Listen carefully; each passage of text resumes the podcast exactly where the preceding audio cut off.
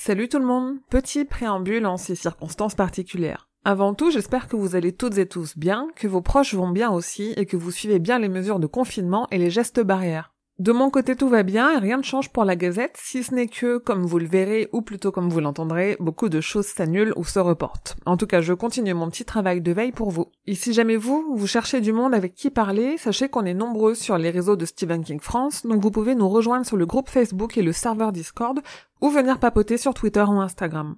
En tout cas, prenez soin de vous, et maintenant, place à la Gazette.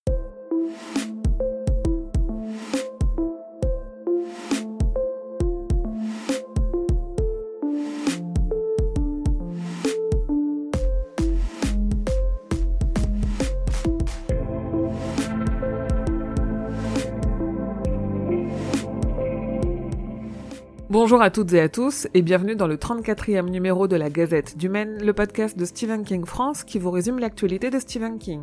Je suis Émilie et je suis très heureuse de vous emmener avec moi en balade dans le Maine pour vous conter les nouvelles informations depuis le 9 mars.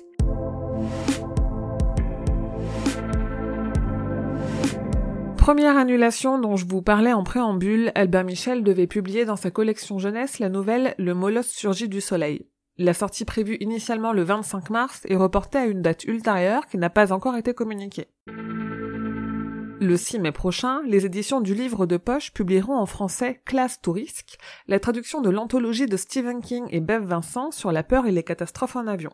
Publiée en version originale en septembre 2018, l'anthologie contient 17 histoires, dont une nouvelle inédite de Stephen King et une de son fils Joe Hill. Le 10 juin, les éditions Flammarion republieront en brochet Les Yeux du Dragon. On ne sait pas encore si cette édition sera différente de la précédente ou non. Plus d'infos sont à suivre, mais il est déjà en précommande. Sur le site, je vous raconte les terrifiants faits réels qui ont inspiré Stephen King pour écrire la nouvelle 1408, qui a été adaptée en film avec John Cusack et Samuel L. Jackson. Et je vous montre aussi les photos d'un artiste un peu spécial. Obligé d'abattre les frênes du jardin de leur célèbre maison de Bangor, les King ont engagé un artiste qui sculpte le bois à la tronçonneuse. Il est en train de transformer ce qu'il reste d'un arbre en une magnifique sculpture d'animaux, designée par Tabitha elle-même. Je vous invite à venir sur le site ou les réseaux sociaux pour suivre la progression de la sculpture.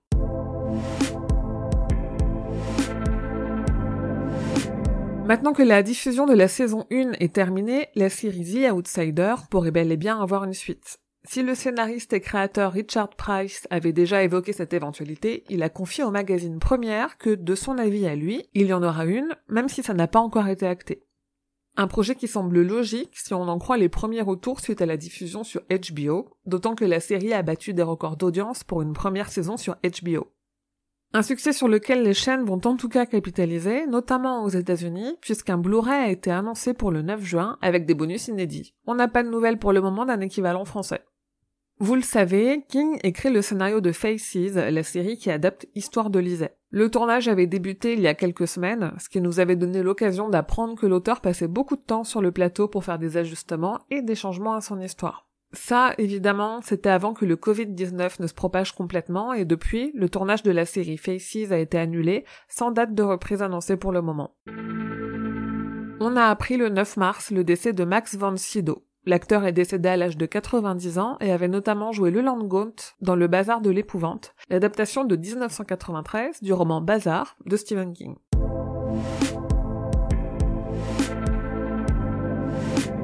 Sur les réseaux de Stephen King France, il y a en ce moment un concours. Puisqu'il est impossible de vous faire gagner des livres, ce que je vous propose de vous faire gagner, ce sont des abonnements gratuits d'un mois à Shadows, la plateforme française de streaming de genre, sur laquelle vous ne trouverez que des films d'horreur, des thrillers et des films fantastiques. Le concours se passe sur Twitter, Facebook, Instagram et Discord jusqu'au 27 mars.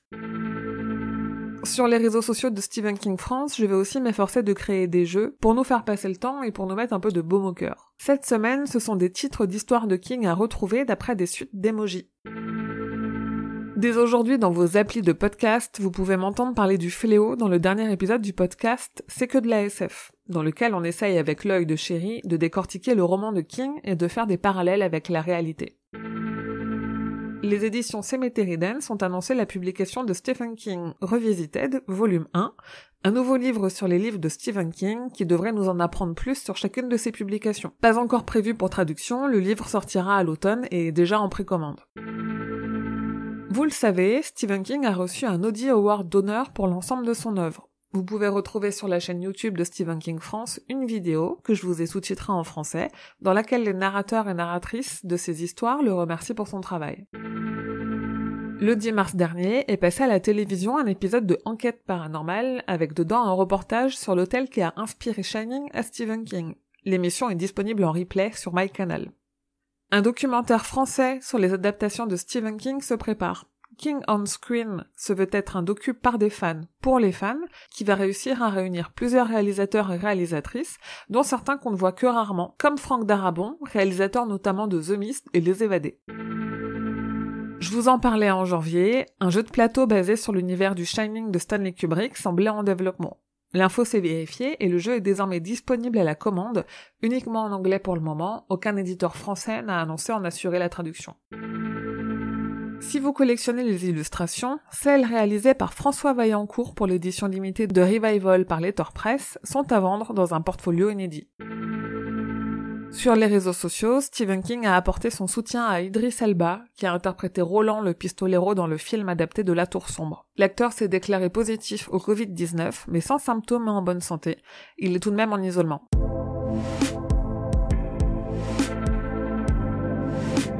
Normalement, ce mercredi 25 mars sort toujours en livre audio chez Audible l'essai Écriture, mémoire d'un métier.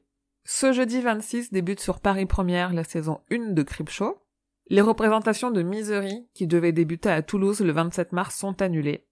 Idem pour le festival subversif de Metz, qui devait projeter ce 27 mars les films Stand By Me et Christine.